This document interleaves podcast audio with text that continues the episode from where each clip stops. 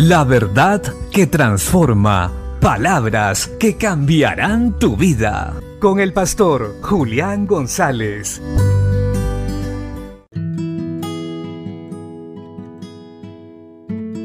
La Biblia dice en la carta a Filemón, capítulo 1, versos 4 al 6. Doy gracias a mi Dios siempre, haciendo mención de ti en mis oraciones, porque oigo de tu amor y de la fe que tienes hacia el Señor Jesús y hacia todos los santos. Y ruego que la comunión de tu fe llegue a ser eficaz por el conocimiento de todo lo bueno que hay en vosotros mediante Cristo. Vivimos un tiempo donde en la iglesia a veces es difícil encontrar verdaderos hermanos con ese amor y servicio hacia los demás como los que tuvo Cristo y como el que vemos en el ejemplo de hoy, Filemón, un hombre que había crecido no solo en el servicio a los demás, sino en el conocimiento de Dios y por ese conocimiento pudo hacer eficaz el servir a otros. Porque cuando nosotros conocemos a Dios, y experimentamos su amor, el resultado es servicio hacia los demás, donde cuidamos, protegemos y ayudamos al resto a crecer y a conocer a Cristo Jesús. Una iglesia sana es el resultado de hermanos que aman, sirven y conocen a su Señor.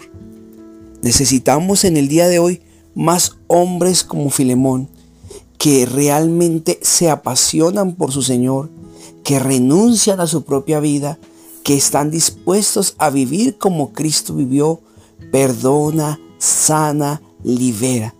Pero para que esto se pueda dar entre nosotros, en primer lugar debemos permitir que Cristo sane nuestros corazones, dejar de buscar solo nuestro propio beneficio, dejar a un lado el egocentrismo y entender que en el Evangelio nacemos de nuevo en Cristo Jesús para vivir una nueva vida, ya no guiada por los deseos de la carne, ni por odios, envidias, rencores, sino por el contrario, vivir una vida según la voluntad de Dios, donde el amor, el perdón, la bondad y la ayuda mutua es un común.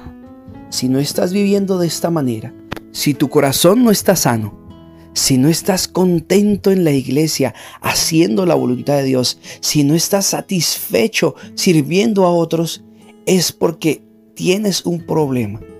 Tal vez no has nacido de nuevo o no has permitido que Dios sane y restaure tu vida. El verdadero creyente le gusta participar de la iglesia, se deja enseñar y corregir y trabaja constantemente para que la iglesia esté unida y su amor es conocido por todos. Bendiciones.